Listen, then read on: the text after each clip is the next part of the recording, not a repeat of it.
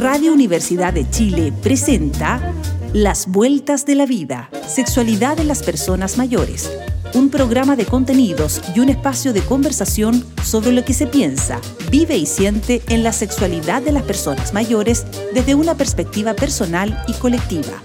Conduce Johnny Acevedo Ayala, profesor de la Facultad de Medicina de la Universidad de Chile y doctor en Ciencias de la Educación Médica. Muy buenos días, apreciados y apreciadas auditores. Les saludamos muy cordialmente, esperando que se encuentren todos y todas muy bien. Les saluda Johnny Acevedo Ayala, profesor asociado de la Facultad de Medicina de la Universidad de Chile doctor en Ciencias de la Educación Médica. Damos inicio a su programa Las Vueltas de la Vida, con el ciclo dirigido a la sexualidad de las personas mayores, un espacio para pensar y conversar con perspectiva de derechos, calidad de vida y equidad social. En el programa del día de hoy, vamos a conversar sobre un tema muy interesante, mujeres en salud. Y para ello nos acompañan dos extraordinarias invitadas. Les voy a presentar a Valentina Moncada, ella psicóloga, directora de Mujeres en Salud, red de especialistas con enfoque de género. Eh, además, ella es especialista en psicoterapia integrativa y está en un proceso de formación de arte terapia. Y también nos acompaña Brenda Escudero, matrona, coordinadora de mujer y recién nacido de Mujeres en Salud y ella también está, tiene un diplomado en, recién nacido y está profundizando esta línea de trabajo para mujeres en salud. O sea, tienen una formación muy enfocada, digamos, y pareciera ser con enfoque de género, que es lo que vamos a ir develando en el programa del día de hoy. Eh, Valentina y Brenda, bienvenidas al programa. Hola Johnny, muchas gracias por la invitación. Eh, estamos muy contentas de estar acá. Primero agradecer a la radio por este espacio que nos están brindando para que conozcan también nuestro trabajo y a ti, Johnny, por interesarte en esta temática que es la sexualidad eh, de las personas mayores, que es una temática que muy poco se habla. Así que agradecidas de estar acá. Súper. Brenda, bienvenida. Sí, muy buenos días, Johnny también igualmente. Eh, bueno, conjunto con Valentina, esperamos que este sea un espacio menos en donde podamos resolver algunas dudas e inquietudes que eh, gran parte de la, de la población chilena tienen hoy en día no les quepa la menor duda, yo estoy contentísimo de que ustedes dos estén acá, porque seguramente van a develar cosas muy interesantes eh, para las mujeres en particular, pero es válido también para los hombres, porque todos escuchan este programa y de todas las edades, pero ustedes seguramente en lo que vamos a ir conversando van a decir cosas interesantísimas. Entonces, lo primero que yo les pediría, eh, Brenda, Valentina, contémosle a las personas eh, qué es Mujeres en Salud. Bueno, Mujeres en Salud eh, es una red interdisciplinaria eh, de profesionales especialistas en salud, valga la redundancia, donde trabajamos con enfoque de género. En esta red eh, nosotras accionamos por la dignidad, la autonomía y el cuidado de la vida de niñas y mujeres. Es una red que viene a mm, satisfacer y a buscar solución a las problemáticas específicas que aquejan a niñas y mujeres principalmente en nuestro país. Perfecto. Oye, ¿y qué les hizo enfocarse en esto pensando en que eh, van por el enfoque de género orientado hacia la mujer? Eh, ¿Por qué decidieron ese, ese, ese encuadre, digamos, ese enfoque? Bueno, eso tiene que ver igual eh, con nuestra historia personal. Perfecto. Eh, como consultantes, como pacientes, como estudiantes del de, área de la salud y después como profesionales, donde hemos eh, experienciado de manera muy cercana esto de mm, el riesgo que existe en las consultas de salud asociados al ser mujer. ¿A qué me refiero con esto? Nosotras nos hemos enterado de múltiples situaciones en las que en espacios que debiesen ser seguros, como por ejemplo hospitales, clínicas, CEFAM y otros, se han vulnerado los derechos eh, de las mujeres eh, a partir de una violencia de género. Me refiero, por ejemplo, a situaciones de acoso dentro de las mismas consultas, por ejemplo, al acudir a kinesiología, eh, a situaciones también donde se han hecho comentarios inapropiados muy violentos, como por ejemplo cuestionar a una mujer que no quiere ser madre o donde ha habido violencia obstétrica. Eh, nosotras lo hemos visto de cerca mm. y lo hemos vivido también como consultante. Entonces desde ahí viene la idea de decir, bueno, tenemos que hacer algo al respecto, pero además eh, como enlazarlo a que como ya como una vez como profesionales en ejercicio, personalmente me daba cuenta que eh, llegaban las tenía paciente en el fondo que atendía y todo, y que un día yo le decía, oye, necesito que vayas a psiquiatría, la derivaba a neurólogo, qué sé yo, y llegaban llorando de vuelta a mi consulta, diciendo como, no sé, este otro profesional me trató mal por X cosa, o me mandó a hacer tal tratamiento que no se condice con la carga de trabajo doméstico que yo tengo. Y ahí empezamos yo empecé a decir como, bueno, no basta entonces con que yo mm. aplique el enfoque de género en mi trabajo, sino que también necesito poder derivar a colegas que eh, trabajen en la misma línea que yo y desde ahí surge la idea de esta red. Correcto. Oye, la aproximación que tienen ustedes desde Mujeres en Salud tiene que ver con una aproximación clínica por un lado, asistencial, de atención, pero también desde un trabajo territorial, social y comunitario, ¿cierto? Cuéntanos un poquito de eso. Eh, bueno, nosotras también, eh, aparte de eh, trabajar con las consultas en las distintas ramas que tenemos de especialidades, también estamos muy insertas en lo que es, la educación, los talleres. estamos trabajando con diversos grupos también que se especializan en esto para poder también ayudar y mejorar quizás la educación y la calidad de vida de las personas, no tan solo mayores, sino que en todo su rango etario. Correcto. Eh, estamos en, una sociedad que ha venido cambiando vertiginosamente. De hecho, eh, el tema de, la, de las personas mayores es, un, es una situación de que el país tiene una mayor expectativa de vida.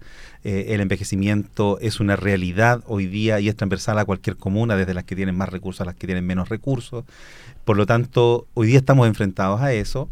Eh, y también hay cambios sociales importantes, digamos, un poco lo que tú nos contabas, eh, Valentina, este enfoque y este encuadre de género hacia la mujer en todo su ciclo vital, que me parece extraordinario, porque claro, hemos sido una sociedad eh, que hemos reaccionado más lentamente, creo yo, y ustedes me, me corrigen o me apoyan en términos de esto de de, las diferencias en el trato, de las diferencias que se, que se ven desde cuando tú subes al Transantiago, cuando subes al metro, cuando, hacen, eh, cuando vas al cine, eh, en fin, también en las atenciones de salud, digamos. Entonces, eh, me parece relevante lo que están haciendo y yo les comento, yo me acuerdo cuando yo estudié obstetricia, era normal, era o sea, nadie se espantaba porque en un trabajo de parto, donde la situación se complicaba, Brenda es matrona, eh, yo veía a la, matrona de turno que le pegaba un cachetazo así, ya como que eh, hasta cuándo, y, ya, y tienes la hora de parir,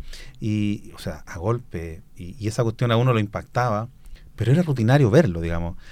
O sea, ya no es solamente de palabras, sino que era de acción. Y, y eso te estoy diciendo, o sea, no, 30 años atrás, uno dice 30 años, sí, pero, pero es poco tiempo. Entonces, en poco tiempo hemos estado enfrentando, enfrentándonos a estos cambios que eh, evidentemente desde la perspectiva de derecho y de género es necesario, pero pucha que cuesta. No, no sé si tienen ustedes la misma impresión, que están ahí en, al frente de la batalla, digo. Sí, eh, bueno, y como tú comentas también son esas mismas personas que se vieron eh, enfrentadas a este tipo de, violencia, son las que ahora, hoy en día, son los adultos mayores a los que nosotros nos vemos eh, enfrentados en la consulta y que también ellos mismos tienen quizás miedos, inseguridades, tabúes, a los que no se atreven a preguntarnos quizás muchas veces por, por las vivencias que tuvieron en el pasado y que les hacen reprimirse quizás y salir de ese... De ese de ese como desentendimiento mm. del tema y quizás también eh, verse eh, invisibilizados eh, al respecto como dentro de, de los diferentes rangos etarios. Quizás los jóvenes ahora preguntan sin tapujo todo lo que quieren, salen de las dudas, no tienen como la mayoría no tienen inseguridad al preguntar eso mm. al personal de salud porque sabe que somos quienes estamos para ayudar, para enseñarles, para apoyarlos, pero no así en las personas mayores. Correcto. Mm. Y ahí me gustaría agregar en lo que decías tú, Johnny, em, de cómo ha sido difícil para nosotros los profesionales ir haciendo este cambio, mm. este reaprendizaje, cuando venimos de una escuela donde, claro, se golpeaba a una paciente para que reaccionara, ¿cierto? es. Em, es súper complejo porque yo pienso en la temática respecto a la anatomía em, femenina, digamos, ahí la Brenda se ubica más, eh, pero del aparato reproductor y es decir, como hace muy poco tiempo se habla de el clítoris o la clítoris, como le gusta decir, ¿cierto? A las chicas que hacen activismo ahí. Em, Entonces yo digo, claro, si no conocemos nuestro cuerpo, ni siquiera quienes debiésemos ser expertos en estas temáticas desde el área de la salud como profesionales, o sea, si eso no está puesto sobre la mesa en los eh, atlas, no se llaman atlas, en las guías, en, las guías, ¿cierto? Sí, eh, ¿cómo más vamos a pedir que las mujeres, y sobre todo en, en edad mayor, claro tengan un conocimiento de su cuerpo y sin el autoconocimiento no hay autonomía posible, no hay disfrute posible, no hay ni posibilidad de preguntar, porque ¿de qué voy a preguntar? Así es. Eh, bueno, contarle a nuestros auditoras y auditores que con, Valentina nos encontramos la semana pasada en una actividad eh, social comunitaria con personas mayores en la comuna de Ñuñoa, eh, junto al equipo de Bienestar Mayor. Bienestar Mayor y donde estábamos ahí entre distintas actividades, ellos presentaron un libro, me hicieron presentar un libro que yo escribí sobre adulto mayor, hoy día personas mayores, mm. eh, y uno queda impresionado de cómo eh, las personas tienen dudas, preguntas, inquietudes, que tal como lo dice Valentina, cómo no las tienen resueltas, digamos. Mm. A estas alturas de su vida tienen esos temores y esas preguntas que uno entendería que son tan básicas y tan esenciales. Y eso a uno le impacta. Oye, y sobre esto mismo, eh, yo las he mirado en redes sociales y me llama la atención que vienen en una, en una idea que me pareció muy interesante y que sería bueno que le contemos a nuestros auditores sobre eh, educación sexual integral. Me parece interesante el, el, enfoque que están desarrollando ahí. Cuéntenos un poquito qué significa eso desde su perspectiva y cómo lo están llevando a la práctica. Digamos. Bueno, es un tema súper amplio y que estamos intentando trabajar desde que comenzamos con Mujeres en Salud. Eh, bueno, eh, Mujeres en Salud se compone por diferentes em, especialidades, claro, y cada una de ellas eh, intenta como ayudar en lo posible a que en Chile la educación sexual integral esté más visibilizada y la estamos apoyando incluso. Eh, bueno, con la otra matrona que también forma parte del equipo, ella está em, en, Concepción, sí, eh, ayudando a redactar el petitorio eh, para la educación sexual integral. Como en términos de políticas públicas. Estamos ahí haciendo activismo también con los chicos de Chile Necesita ESI que son parte de la, mm, de la carrera de pedagogía, son futuros profes que les preocupa esta temática y que dicen, bueno, como qué va, mm, como qué tienen que educar quienes educan, desde qué lugar hay que educar aquí. Y ahí quería como mencionar respecto a la pregunta que nos hacías de la integralidad, eh, que nosotros, bueno, se ha visto y nosotras lo hemos vivido también en nuestra propia educación, que hay em, un enfoque muy biologicista al hablar de la sexualidad o las sexualidades. De hecho, no se habla de las sexualidades. Mm. Ahora eso es lo que uno entiende, que hay diversas manifestaciones, entonces lo integral tiene que ver con incorporar toda la diversidad existente y que quizás ni siquiera aún hemos podido indagar e investigar. Mm. Tiene que ver con considerar la afectividad, no solamente que haya una educación que mm, donde te hablen de eh, anatomía y posibles riesgos de las relaciones sexuales, además que está muy eh, actualmente la educación como en Chile sobre todo eh, posicionada desde un coitocentrismo como si no hubiese nada más allá de eso en cuanto a la sexualidad que la sexualidad sí o sí tiene que ser de dos personas dejando de lado las expresiones como individuales de la sexualidad. Entonces lo integral tiene que ver con considerar la identidad de género la orientación sexual Em, claro, y no solamente es algo que involucra a las personas adultas, sino que también a los niños desde su primera infancia, eh, con cosas tan simples como, como enseñarles los nombres eh, correctos de la anatomía, para que si ellas tengan eh, claridad si se ven expuestos precisamente a algún tipo de abuso y que ellos sepan identificarlo y hablar con la persona correcta y de confianza para que esto pueda ser denunciado. Exacto, y además aparece la temática del consentimiento, que hoy en día es algo que podemos visualizar en nuestro país como algo emergente.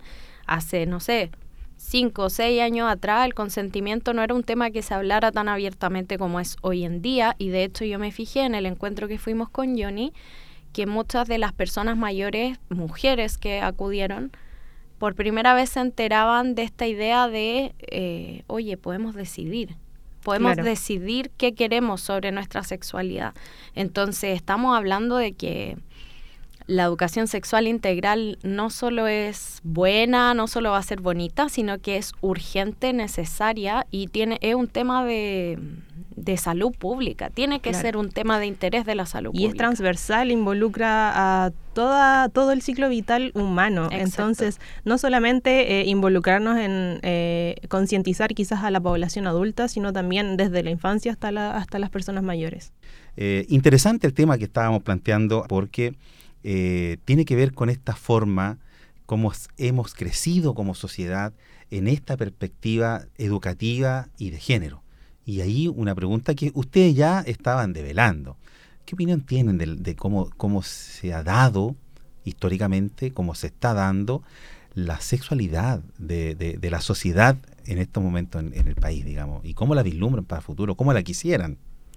Yo creo que actualmente se ve un cierto avance si comparamos eh, cifras de años anteriores, eh, pero yo creo que también es eso es gracias a los jóvenes que también lo están visibilizando muy bien y de buena forma eh, todo este tema de la sexualidad, el consentimiento, el género y eh, por lo mismo creo que hay más aceptación porque eh, esto igual es algo que no estaba tan visibilizado y quizás por eso también eh, anteriormente no se veían cifras más quizás más altas de todo esto que es la, la, aceptación de las diversidades, el género, todo este tema de como de aceptación quizás. Mm. Y, más allá de lo que hacen ustedes o hacemos nosotros de la perspectiva de salud, ¿cómo hablan ustedes de la educación en sexualidad integral, que es el foco que ustedes tienen de nuestros mm. jóvenes en los colegios hoy día en el país, digamos, niños, jóvenes, en fin?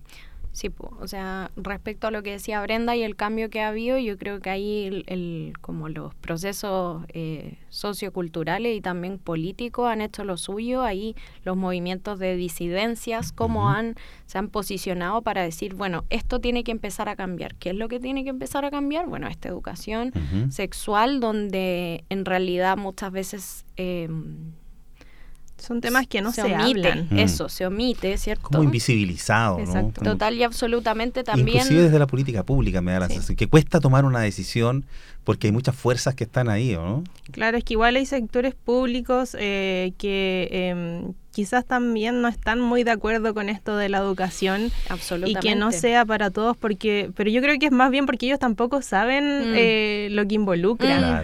Mm. Mm. está como medio estigmatizado falta formación de los formadores exacto y eso es lo que se preocupa los, los chicos de Chile necesita decir es bonito lo que están haciendo porque es decir bueno hay gente mayor eh, que nosotros, que esta generación es más nueva, que no, que se opone a esto, pero por desinformación y desconocimiento. Entonces, tú nos preguntabas por los colegios. Lo que nosotras vemos cuando hacemos charlas, cuando hacemos talleres, es que los niños, las niñas, no tienen tanto rollo con estos temas, tienen mm. una apertura importante eh, a entender la sexualidad en toda su amplitud, más allá de solamente el sexo.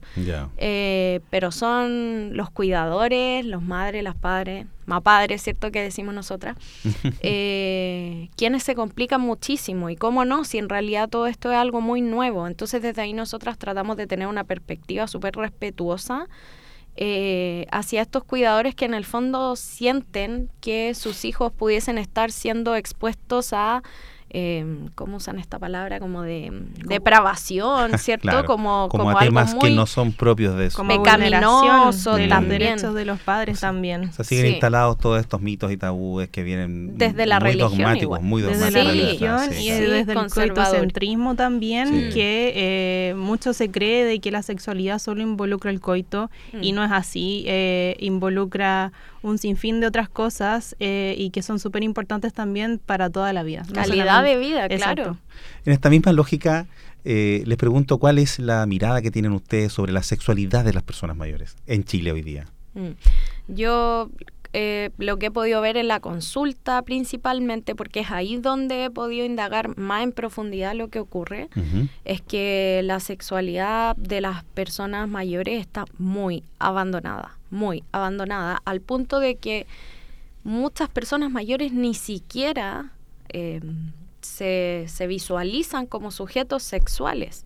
Claro, de, de, la, de la misma forma también se les infantiliza mucho en este ámbito. Es como que por mm. ser personas mayores y por ya no, no poder eh, llamarlo así como reproducirse, ya se les mm. acabó eh, esta, esta, como esta parte de su vida. Sí, este, tiene que ver con lo que decíamos de antes, con esto más dogmático de asociar la sexualidad netamente a la reproducción. Exacto y al acto penetrativo quizás, y no mm. solamente involucra eso, involucra eh, todo lo psicoemocional y afectivo eh, y toda la gama de, digamos... Lo hormonal. Exacto. O sea, eh, nuestra médica siempre nos dice, nosotros ahí trabajamos con, tenemos medicina, eh, fonoaudiología, nutrición, em, kinesiología, terapia ocupacional, ¿cierto? y nuestra enfermería también. Y la médica nos cuenta, pues nos dice como, bueno, también hay funcionamientos biológicos, químicos, que permiten la sexualidad, que pueden ayudar a contribuir a mejorar definitivamente eh, los estados de salud de las personas mayores. Entonces sí, se habla de un abandono generalizado hacia la población mayor, pero creo que en el ámbito de la sexualidad es extremo. Y lo vimos con Johnny, o sea, las personas mayores salieron emocionadas mm. eh, por el libro, por ejemplo, de Johnny, que recoge las inquietudes que estas mismas personas han planteado, solo por tener un espacio donde alguien les preguntara, bueno, ¿y ustedes qué opinan? ¿Qué necesitan saber? Em, y es un poco lo que... Eh, por eso nos interesó tanto yo ni tu trabajo, porque es lo que nosotras también buscamos hacer, como bueno, uno como joven, ¿cierto? Y una tiene idea y tiene perspectiva y, quiere como cambiar las cosas, cambiar el mundo, pero también hay que ser respetuoso y mirar a las personas mayores y darle lugar, darle voz, por eso aprovechamos a mandar saludos ahí a nuestras queridas de bienestar mayor con las que estamos trabajando en un proceso eh, de desarrollo de formación, para, talleristas. Perfecto. Sí, cuéntale un poquito, Brenda, como lo que estamos haciendo ahí con las chiquillas.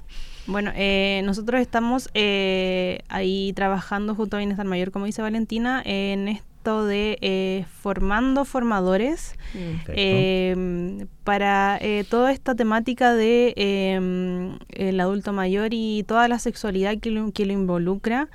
Y bueno, estaba trabajando también con nuestra enfermera y con Valentina ahí junto a todo el equipo, em, porque prácticamente no se ve esto mucho de enseñarle al adulto mayor cómo se vive este proceso y esta etapa.